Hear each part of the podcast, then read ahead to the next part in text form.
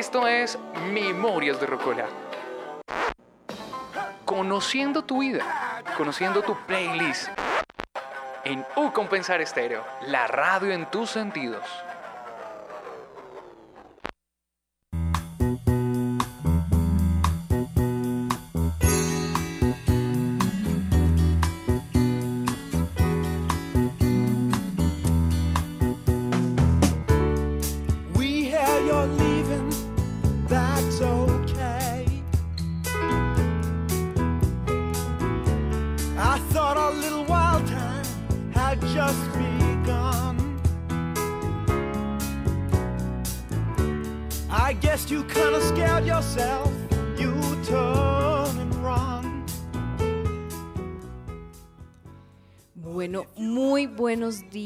Hoy comenzando semana, lunes 14 de mayo del 2023. Estamos llegando a la mitad de nuestro año y nos vamos con un nuevo capítulo de Memorias de Rocola con administrativos.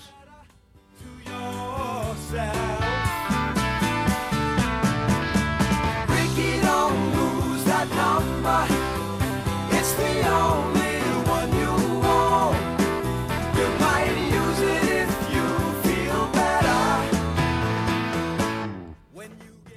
Muy buenos días, señorita Tatiana. ¿Cómo está usted, señorita productora?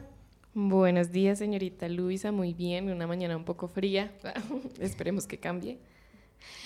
Seguramente va a ser así, está cambiando la luna, ya está en menguante, va a ir a hacer sus transformaciones, así que el clima va a cambiar, pero seguramente dentro de este clima, que es uno de los encantos y también lamentos bogotanos, nos va a hablar un poco más nuestra invitada de hoy. Del mismo corte de hace ocho días, vamos a estar en un programa bilingüe y hoy contamos con una invitada espectacular.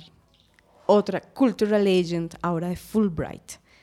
Seguramente es reconocida por todos los profes, estudiantes, desde ingeniería hasta comunicación, pasando por logística, virtuales, porque ha sido una cultural legend durante dos años en U Compensar. Estamos con Stephanie Cuoco. Cuo- Cuomo.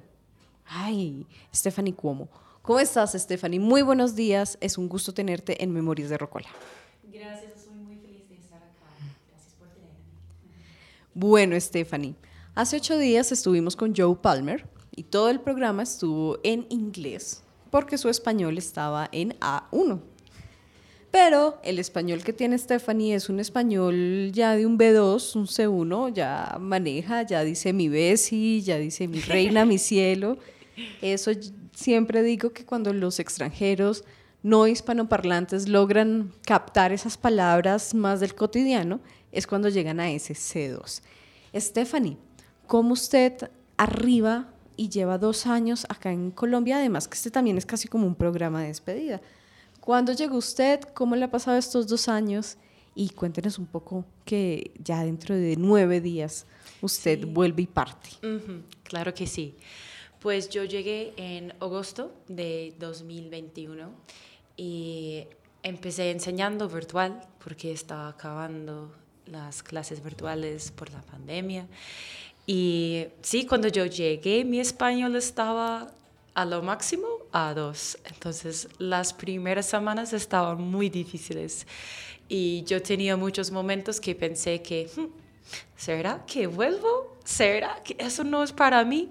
Pero después de conocer algunas personas muy, muy amables, como casi todos los colombianos que he conocido acá, me di cuenta que, bueno, ellos tienen paciencia, ellos son amables, sí puedo hacer esto. Entonces logré con esta ayuda de colombianos aprender español, conocer este país hermoso y la cultura, la lengua, ah, la idioma, perdón. y aquí estoy feliz de lograr muchas cosas y conocer mucha, mucha gente. Y también me gustó mucho mi trabajo acá en Colombia enseñando inglés, porque para mí es un trabajo que, que es algo para ay- ayudar a la gente. Entonces yo me siento feliz, agradecido para tener la oportunidad de trabajar acá y conocer estudiantes muy inteligentes y ver ellos creciendo en sus procesos. Bueno, y este es un programa de despedida, que además comienza con Ricky Don't That Number, de Steely Dan, es lo más rico de estos programas con los Cultural Legend, y es que vamos a tener una variedad de músicas, eh, porque vienen de Inglaterra, Estados Unidos, Italia, y nos abre un montón el espectro porque finalmente las memorias de Rocola son esos sonidos que nos acompañaron desde chiquito. Yo no sé, Tatiana, si usted reconoce esta canción. Realmente no. No, es ¿verdad? como, ¿qué género es? Como, ¿A qué se me, ¿A a qué se me asimila? Así es como... Y no está. Usted, Stephanie, abre con esta canción, Steely Dan, porque abre con esta canción su playlist que tiene tan, tan especial esta canción para que sea su gran opening. Pues cuando yo estaba pensando en este proyecto, yo quería empezar con una canción que es muy conectada con mi infancia y yo tengo muchos recuerdos de estar en el carro con mi familia, yendo a un viaje en otra parte de Estados Unidos y yo recuerdo que mi papá tenía este CD de Steely Dan y siempre pusimos esto y escuchemos eso. Y eso fue una de las canciones que me gustó lo más que todos en este álbum. Y sí, y también que mi papá tenía como 10 CDs a lo máximo, entonces escuchemos eso mucho. Pero sí, también para él este, este grupo es súper importante para su juventud, Oh. porque cuando él estaba como en sus 20s, ellos estaban haciendo muchos conciertos en mi región, en Long Island, en Nueva York, y hicieron un concierto súper chiquitico para gente que estaban súper, súper fans, porque hicieron un anuncio en el radio y dijeron algo súper como críptico, y solo la gente local va a entender dónde va a ser el concierto. Y él entendió y él se fue a ese concierto. Entonces, yo recuerdo esta historia súper claro también, porque para él fue súper importante. Entonces, sí, cuando yo pensé en, que, en como, bueno, ¿qué son las canciones de mi infancia? Eso fue la primera canción que yo pensé. Bueno, entonces trae a la memoria a su padre, los viajes de carretera que son muy famosos y una zona además también muy famosa por las películas y por las canciones, que es Long Island, ¿no? Lou Reed Sí. tiene una, una canción muy linda sobre Long Island. Stephanie, cuéntenos un poco cuándo nació, en qué año nació y qué estaba pasando cuando usted llegó al mundo. Ush. Hmm. Ok, yo nací en 1997. Ah, y. hmm. Pues yo recuerdo cuando yo tenía más o menos, sí, cuatro años, que pasó 9-11 en, en la ciudad de Nueva York. Y yo tengo solo muy poquito de una memoria porque yo estaba muy joven, pero yo recuerdo que yo salí de el como preescolar a las 10 de la mañana y yo sabía que eso fue muy raro y muy extraño. Y yo solo recuerdo que yo vi en la cara de mi papá que algo pasó muy malo porque se ve súper triste. Y eso fue una de las memorias claros que tengo, como una de las primeras memorias, porque yo nunca vi mi papá así, como tan triste, tan serio, y, y por el contexto también de salir el preescolar. Y yo recuerdo como cuando yo tenía más años, cuando yo entré en colegio, eso fue un tema de nos hablemos mucho, porque, porque estamos tan cerca de la ciudad de Nueva York. Fueron muchos papás de los chicos de mi pueblo que murieron o estaban allí ayudando y sufrieron efectos de su salud. Entonces yo recuerdo esto muy claro y algo que fue súper importante en el mundo y también en las políticas y cuando crecí más y empecé a hablar y aprender de políticas en Estados Unidos, eso siempre fue un tema súper fuerte y súper importante en, en todos lados del mundo de políticas. Entonces, sí, también mm, yo recuerdo cuando yo estaba en quinto grado que hicimos como una elección, como imitación de elección real, pre- presiden- presidencial. Y yo estaba en el grupo que está representando Barack Obama y yo tenía que investigar sus ideas y sobre sus cosas que estaban hablando en, en la campaña. Y eso también me interesaba mucho. Y desde este punto yo recuerdo que siempre estaba muy interesado en políticas. Yo empecé como muy, muy, muy joven y en quinto grado me fortalecí, me fortalecé esta conexión con políticos. Ah, y sí, en un momento yo creía que quería ser un político, pero ya cambié esto y aquí estoy un- una profesora. Algo similar, pero con un poco más de compromiso, más interno, Sí. mucho más eh, filial, mucho más afectuoso. Stephanie, el 11-9 fue determinante, yo creo que para el mundo, porque seguramente Tatiana, también muy chiquita, debe recordarlo. o Tatiana no existía. Tenía un añito nomás. No, usted no lo recuerda, Tatiana. Pues, no.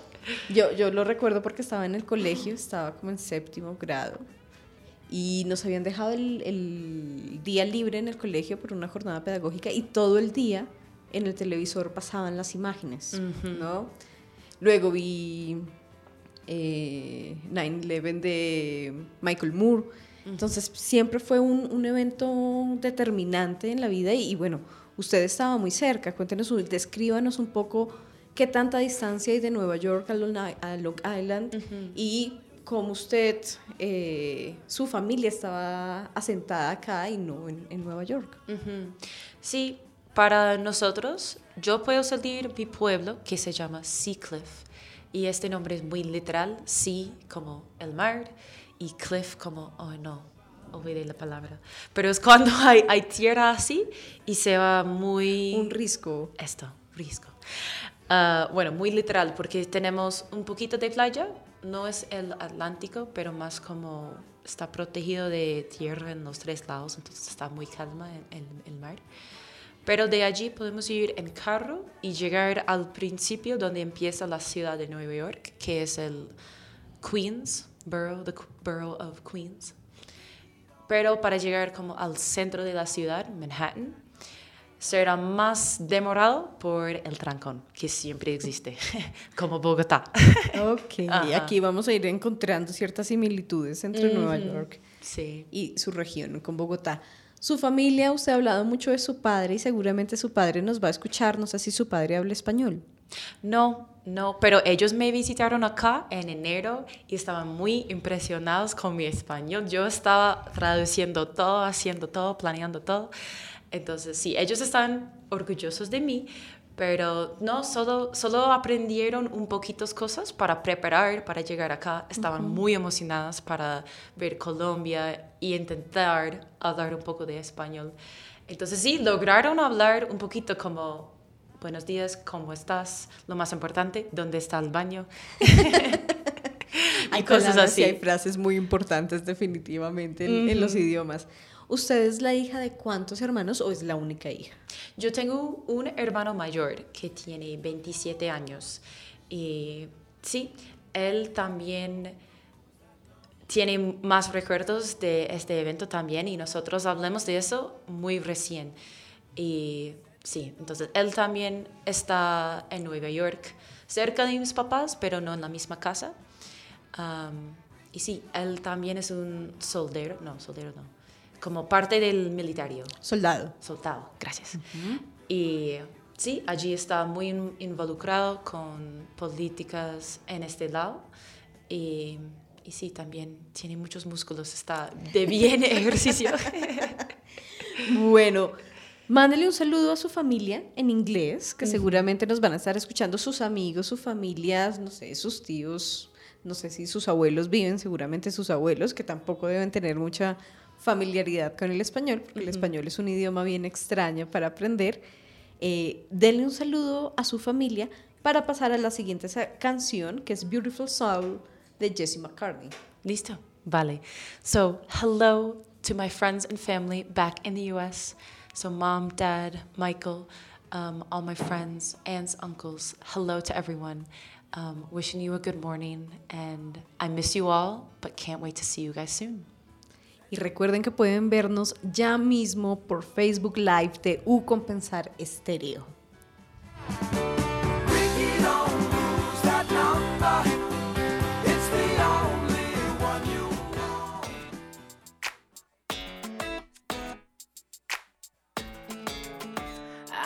Another pretty face. I don't want just anyone to hold. I don't want my love to go to waste. I want you and your beautiful soul.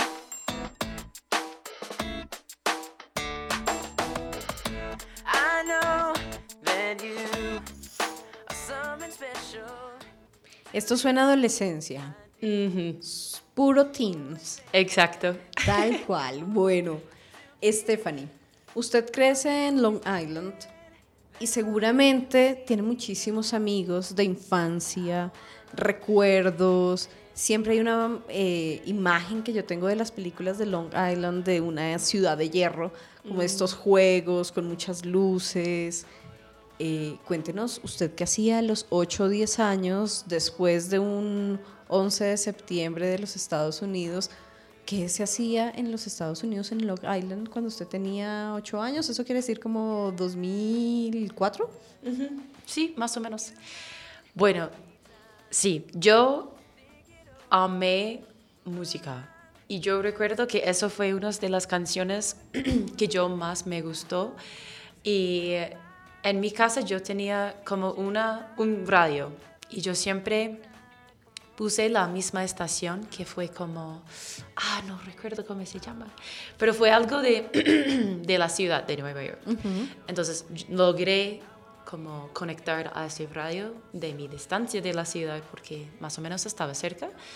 Entonces yo siempre recuerdo que esta canción está allí cantando y yo con mis amigas, después de escuela, eso fue mi plan como siempre.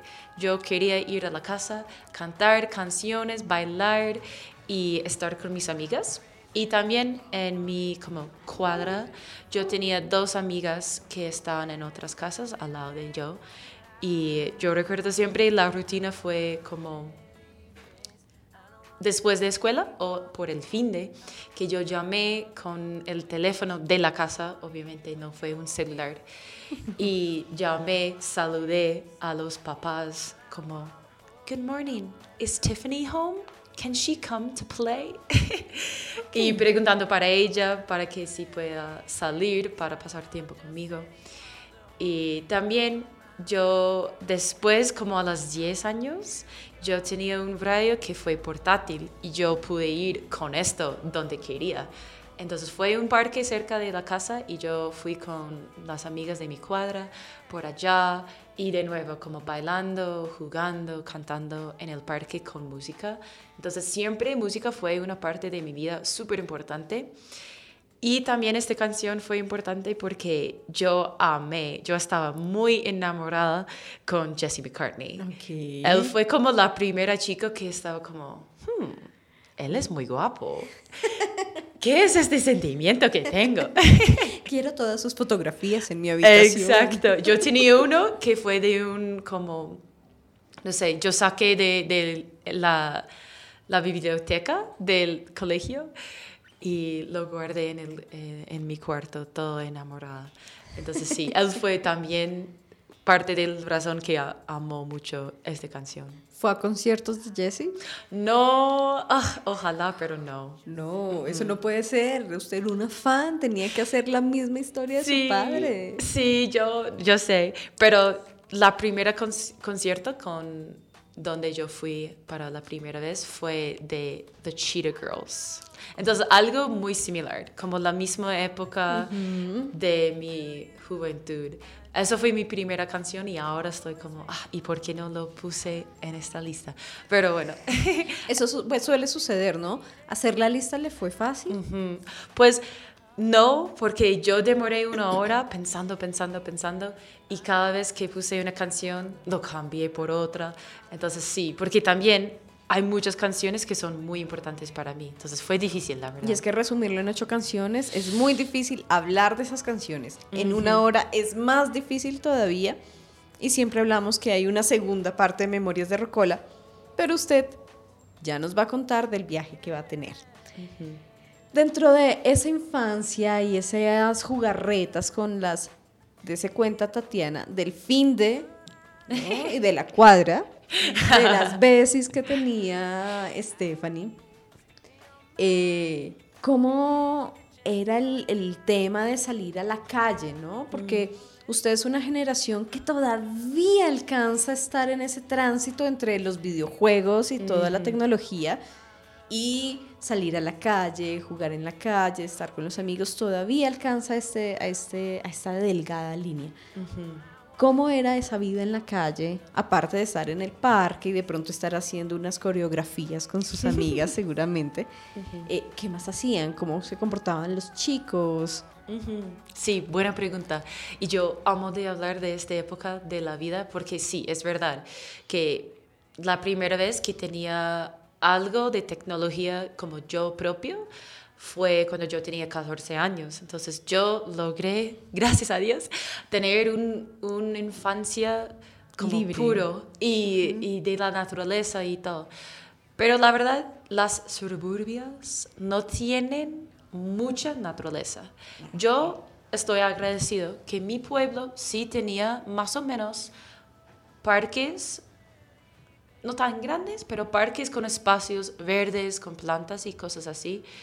Porque hay otras partes muy cerca de, de mi pueblo que es puro como edificios, concreto, calle, casa, nada más.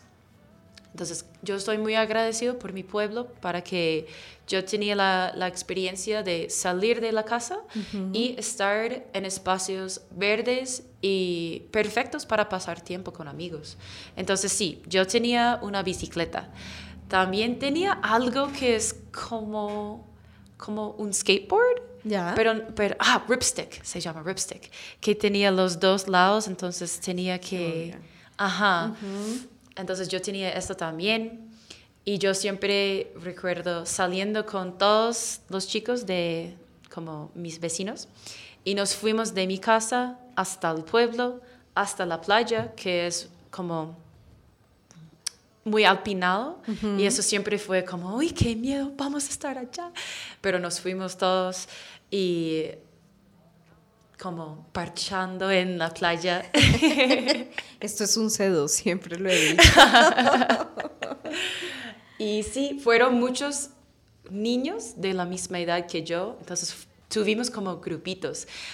Yo, una amiga, otro amigo y otra amiga, somos cuatro, estábamos cuatro. Y cuando nos salimos al pueblo encontramos otro grupito de como cinco. Entonces Ok. fue muy común de como reunir con ellos, pero no fue nada formal. No llamemos, no escribimos porque no tuvimos esta te- tecnología. Solo que salimos y estamos con, bueno, vamos a ver si encontramos a, a los otros chicos. Y siempre fue así. Y nosotros saliendo como en el verano, cuando no tuvimos escuela, saliendo hasta como se fue el sol. Y eso fue el señal como, ok, sabemos que tenemos que volver a la casa porque nuestros papás están preguntando para nosotros. Entonces, eso fue el sistema. Cuando se va el sol, volvemos a casa. Y si los papás están de acuerdo, podemos reunir en una casa y quizás jugar unas cartas o una juega de, juegos de mesa. Entonces, sí, estoy muy agradecida que mi vida de infancia no fue tanto con tecnología, porque yo creo que yo aprendí muchas cosas porque estaba con gente, estaba aprendiendo cómo tener una vida social, cómo comunicar con, con otras personas de mi edad y cosas muy importantes para el desarrollamiento el de desarrollo. una persona. Entonces sí. Bueno, Stephanie, nos vamos a ir con la tercera canción porque ya muy pronto viene el momento con Tatiana. Nos vamos con Crank That. crazy for wanting you.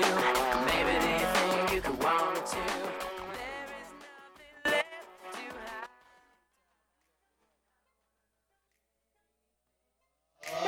Soldier boy, I'm in it. Why me crank it? Why me roll? Why me crank that soldier boy? That Superman? That oh, now why me crank that soldier? Now why me crank that soldier? Now why me Crank that soul. Now why me? You. Crank that soul. Now what? Soldier boy, I been it. Why me crank it? Why me roll? Why me crank that soldier boy? Then Superman. That. Now why me? You.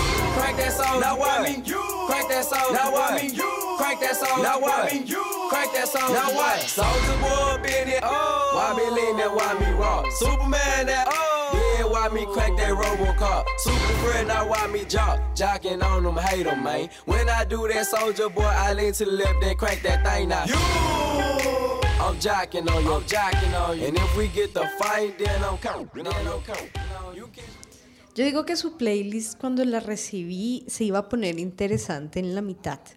Y este es uno de los lugares donde se va a ir poniendo interesante porque la siguiente canción, después de esta, nos habla también un poco de giros en su vida, ¿no? De cambios en su vida.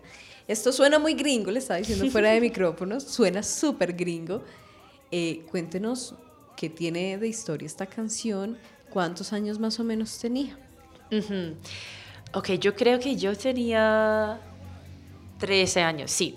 Y yo elegí esta canción porque, como dijiste, estaba pensando en como las épocas de la vida. Entonces, la juventud, bueno, la infancia más que todo fue la otra canción. Esto empezó mi juventud, que también esto fue muy importante en unos eventos de esta edad, que son como, hay muchos chicos que son judíos en mi pueblo y mi región en, en lo general, en Long Island. Y yo fui a como cinco bar mitzvahs, que es esta celebración de como empezando la vida más adulta. Y siempre los DJs pusieron esta canción porque fue recién salido y fue muy, muy, muy popular. Y porque también hay un baile muy específico y fue muy, muy básico, la verdad. Pero fue como 10 movimientos y todos nosotros, yo no sé cómo yo aprendí, pero casi, casi. A los que nos están viendo en Facebook Live seguramente van a ver estos Sí, movimientos. sí. Pero es como así, como, woo, woo, woo, como movimientos al lado, al lado, a- atrás, um, y sí, más o menos así. Entonces, siempre cuando pusieron esta canción, todos los chicos en la fiesta volvieron para bailar a esta canción. Y también yo quería comentar que para nosotros de Estados Unidos, y más que todo como yo, yo soy, como digamos en, en Estados Unidos cuando hablamos de como raíces, que yo soy blanca, sí, pero obviamente blanca es un término raro, porque solo hablamos del color del piel y eso no tiene mucha significancia, pero bueno, en Estados Unidos sí, yo soy blanca. Y la cultura de la comunidad blanca, lo más típico es que no sabemos de bailar. Ya, sí. Y eso tiene un poco de verdad. Y para nosotros, cuando esta canción, ah, cuando ellos pusieron esta canción, todos tenían la confianza para bailar. Entonces, yo me gustó mucho los recuerdos de esta canción porque todos estábamos bailando sin pensando cómo me veo, ay, estoy bailando malo, porque eso sí, sí, siempre fue un tema de mi vida, porque de verdad nunca aprendí a bailar muy bien. Bueno, nunca no. Yo creo que nunca no, yo creo que nos vamos a ir, a ir por ahí porque viene una canción muy movida que seguramente también ya estos dos años en Colombia le debe haber dado algunas herramientas. Estefanía, usted habla de los 13 años, ya está en este cambio de ser más grande, de tener las hormonas alborotadas, de empezar a decidir qué hacer con su vida. Usted tuvo la presión de escoger una carrera. ¿Cómo fue ese tránsito del high school a la, a la universidad? Para nosotros no tenemos que elegir. Hay algunos colegios que sí hacen eso. Por ejemplo, colegios que están en ciudades, lo más típico es que sí, si quieres estudiar algo específico, puedes empezar en como la 90 grado. Pero para yo en mi sistema de escuelas no tuvimos que elegir nada, pero también tuvimos que, bueno, no tuvimos, pero está una opción para estudiar en cursos más avanzados. Y si recibes una buena nota al final del curso y si pasas el examen con una nota como entre 5 como 5 o 4. Si recibes una nota así en el examen final, eso puede como cancelar otro curso en la uni. Entonces, si, Oh, si empiezas en- con estos cursos, no tienes que estar en ese curso en la uni. Ya. Entonces, mis papás estaban muy emocionados por eso, porque será una oportunidad ahorrar plata para no tomar un curso en la uni y avanzas otro semestre, cosas así.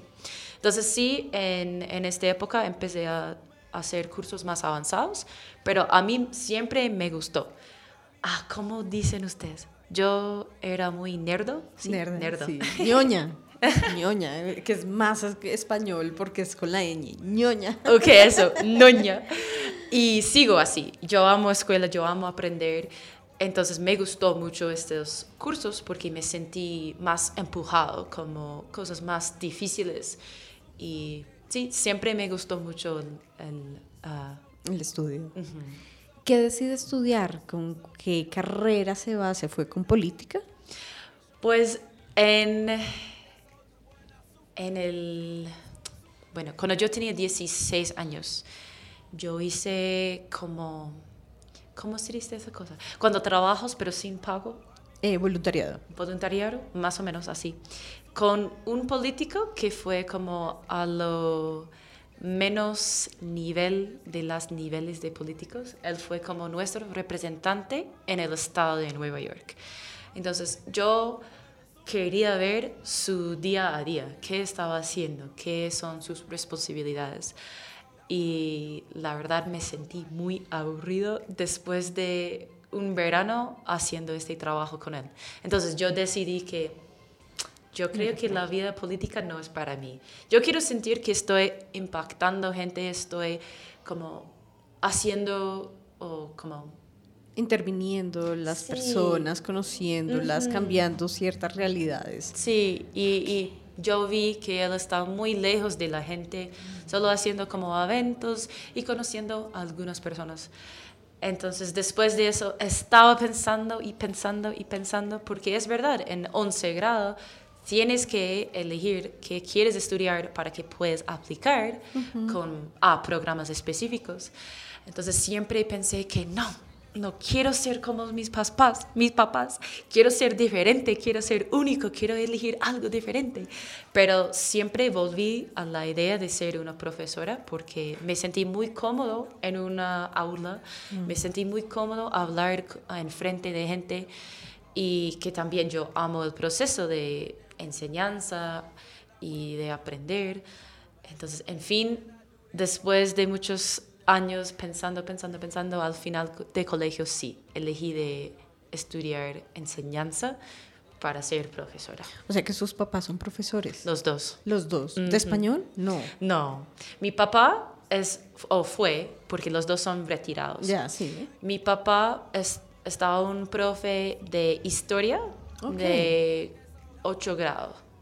Y mi mamá estaba una profesora de educación especial. Entonces ella estaba ayudando a los estudiantes que necesitaban más soportes y cosas así. Entonces ella tenía como sus manos en todos lados, en, en cada tipo de material. Entonces los dos tenían muy buenas experiencias en enseñanza. Bueno, qué interesante. Además que trató de escapársele a sus papás y volvió a la docencia. Y además que la docencia, por lo menos en todas las historias que tengo en, en mi memoria, educar en los Estados Unidos es muy difícil con todas estas historias de Bowling for Columbine o de las matanzas. Es es realmente como un reto que, por lo menos desde las películas, se cuenta. Vámonos con el baile. Antes de irme con esta canción, Stephanie, ¿usted desde cuántos, desde hace cuánto sintió que debía venir a América Latina? Yo creo que es porque yo estudiaba español en colegio. Yo, como dije, yo estaba bien noña, como dijiste.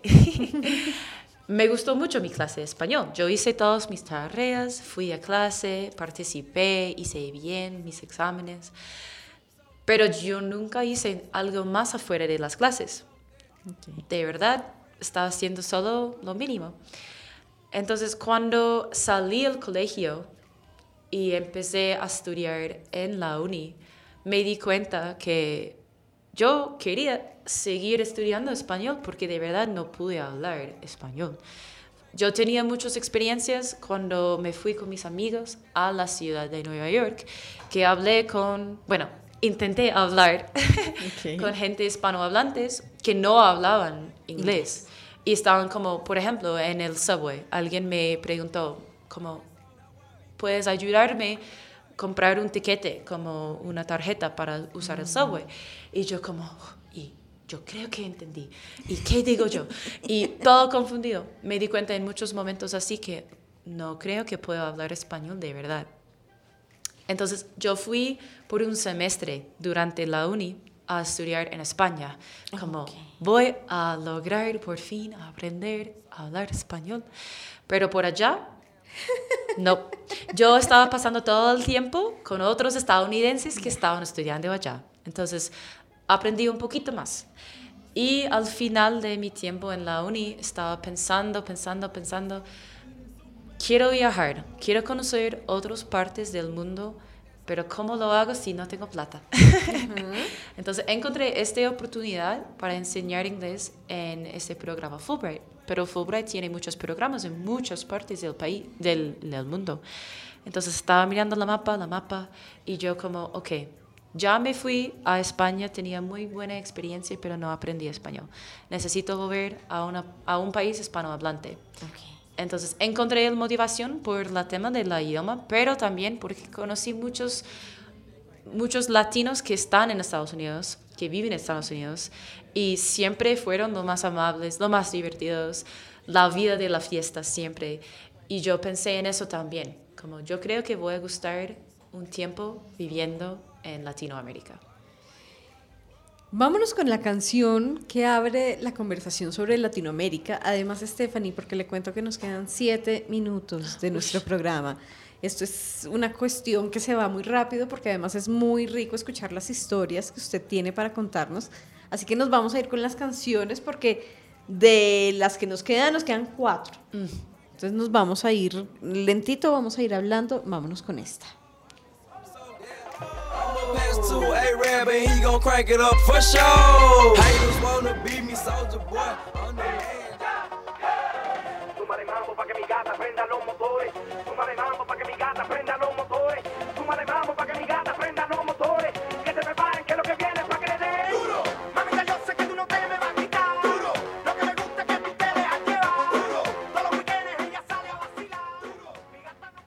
¿Es la primera vez en América Latina Colombia el destino o ya había estado en otros lugares de América Latina? Yo fui a Costa Rica en 2014 con una agencia de viajes para jóvenes y me gustó mucho mi experiencia allá, pero fue solo una semana. Entonces, eso fue la única vez antes de llegar acá a Colombia, en Latinoamérica. Ok, y ahora va a regresar a Costa Rica. Además. Cuéntanos qué historia hay detrás de esta canción y si usted ya dentro de estos dos años de estar en América Latina, en Colombia específicamente, uno de los lugares donde mayor reggaetón se produce, ya usted está perreando, que son las, las expresiones del reggaetón. Ajá. Bueno, sí. Yo elegí esta canción porque esto fue la primera canción de reggaetón que he escuchado. Y me di cuenta que yo no entendí las palabras, pero me gustó mucho la canción. Y también porque después de los, las fiestas de Bar Mitzvahs, que, que eso fue en el año que yo tenía 13 años, después pasemos a 16 años y empecemos Sweet Sixteens, que fueron fiestas de chicas cumpliendo 16 años. Y Muy empecemos... famosos en MTV. Eso fueron exactamente así, porque hay mucha gente en Long Island que tiene mucho dinero. Entonces yo fui a unas fiestas así y pusieron esta canción.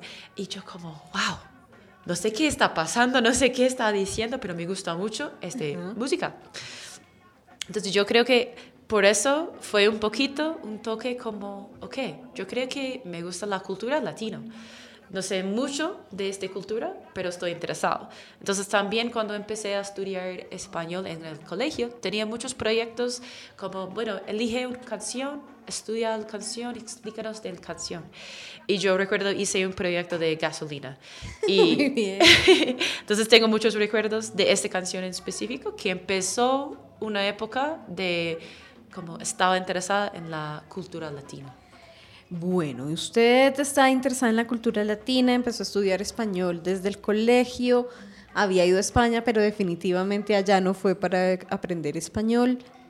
Y aterriza hace dos años en Colombia después de pandemia, o mientras todavía estábamos en pandemia, ya que la semana pasada la OMS dijo que ya no estábamos en ningún tipo de pandemia. ¿Cómo llega su vida a Colombia? ¿Cómo se le dibujó? ¿No fue Chile, Perú, Bolivia? Colombia y Bogotá además. ¿Cómo Ujú. llega a su vida ese, ese momento? Sí, buena pregunta. Yo estaba mirando la mapa de Latinoamérica y dónde está la programa, dónde pudiera aplicar. Y yo me di cuenta Colombia como, hmm, yo la única cosa que conozco de este país es que mis vecinos son de Colombia, de, de Long Island. Entonces yo estaba pensando, pensando, pensando y me, me acordé que el niño de esa familia, que es la misma edad que yo, él se fue a un viaje a Colombia y se fue a Santa Marta, Parque Tayrona, y publicó muchas fotos y volví a su Instagram para ver y yo como, wow, qué bonita, qué bonita. Y me fui a su casa a preguntar a la papá como, ¿crees que voy a gustar Colombia? ¿Crees que eso es un buen lugar para ir si no tengo un buen nivel de español? Y él empezó a decirme muchas cosas, como obviamente que sí, tienes que ir allá, tienes que ver eso, puedes viajar por allá. Y lo más importante fue que me explicó cómo la gente son muy amable. La gente va a tener paciencia contigo. La gente no va a juzgarte para apre- aprendiendo español y vas a gustar tu experiencia allá. Entonces con eso me convenció y estaba muy, muy emocionada para leer y hacer mis propias investigaciones. Entonces me puse a leer mucho, leí sobre la historia política también en Colombia y eso fue súper interesante. Y muchas cosas, vi muchas fotos, estaba pensando en qué viajes puedo hacer, qué puedo ver y no pudo elegir dónde me voy en Colombia. Ah, Entonces, ¿no?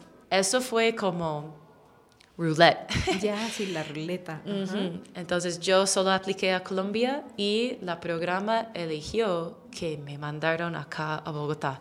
Y estoy lo más agradecido porque esta ciudad tiene muchísimas cosas de hacer, tiene mucho para ofrecer y yo creo que Bogotá fue una gran parte de mi experiencia en Colombia y eso es porque estoy tan feliz para mi experiencia.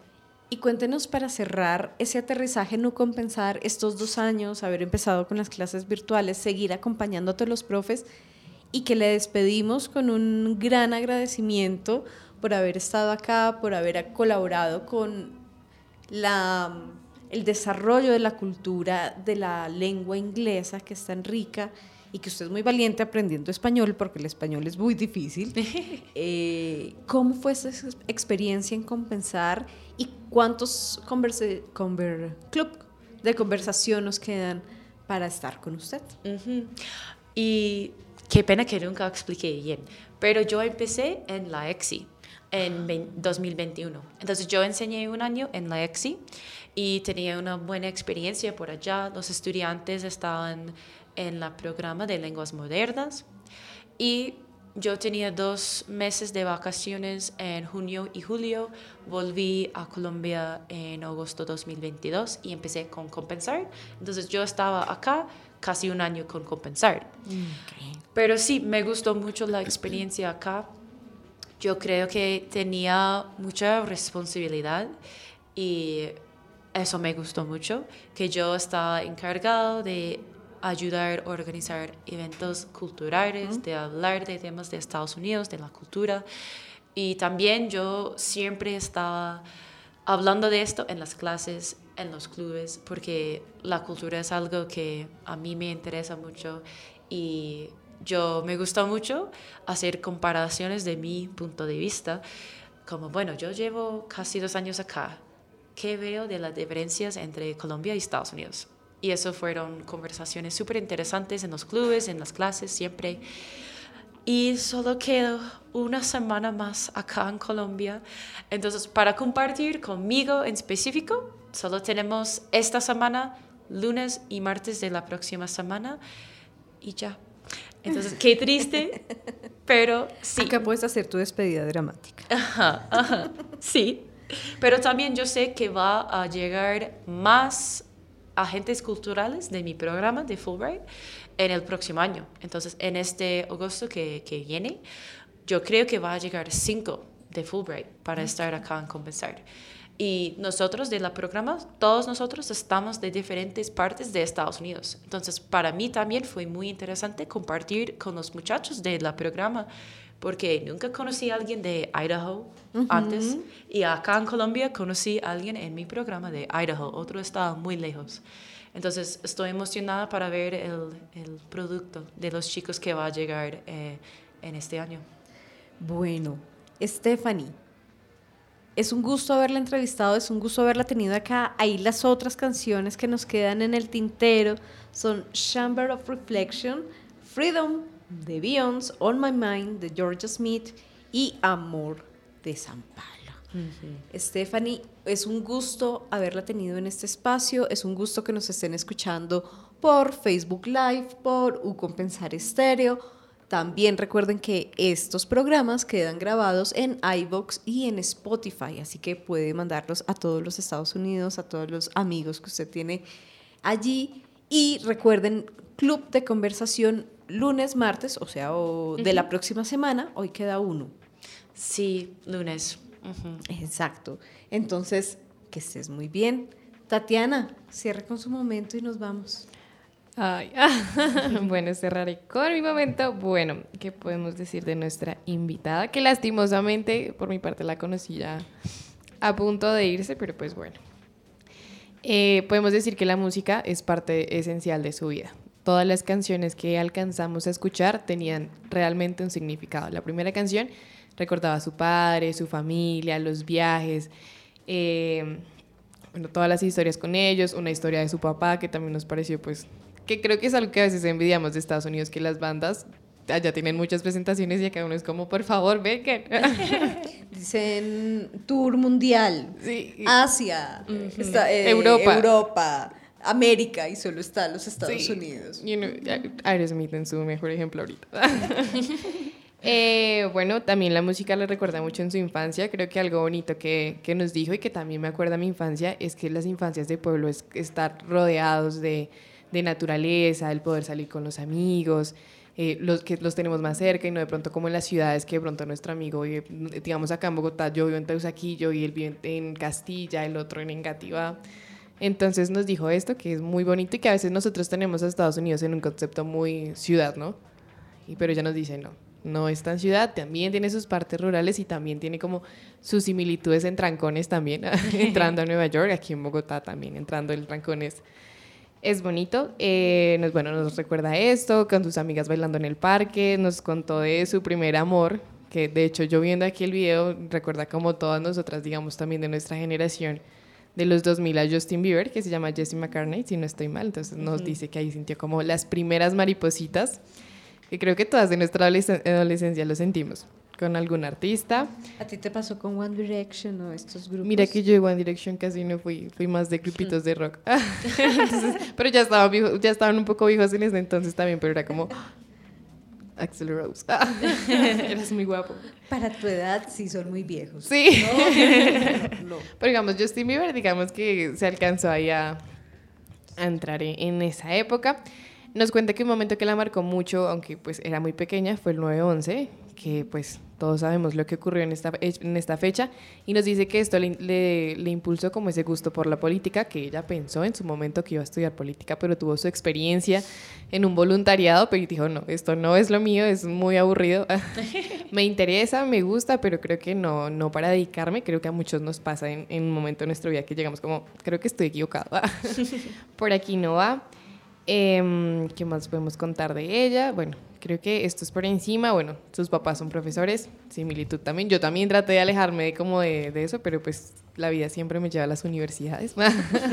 Entonces ya nos cuenta que ella no quería como llevar, ir por el mismo camino de la enseñanza, pero por cosas de la vida aquí está. Eso le permitió pues también llegar aquí a Colombia y estar con nosotros aquí en Compensar.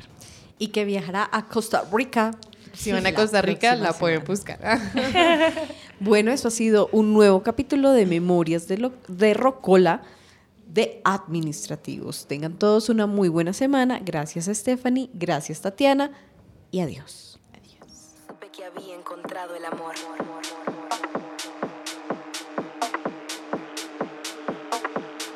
Supe que había encontrado el amor.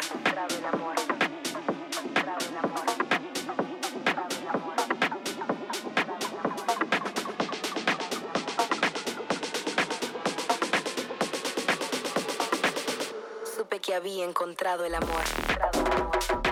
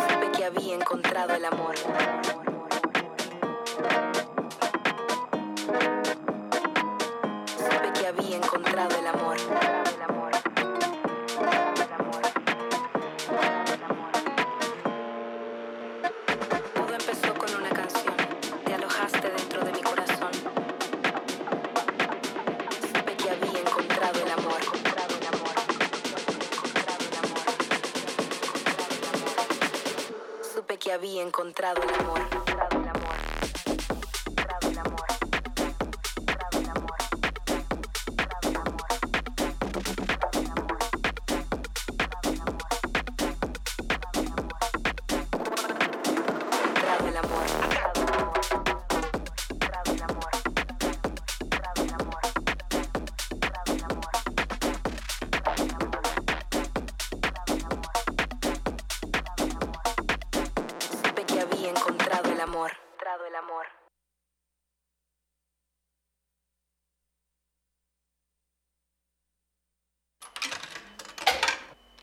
Hasta aquí llega Memorias de Rocola. Seguiremos viajando por tus recuerdos musicales. Sigue escuchando U Compensar Estéreo, la radio en tus sentidos.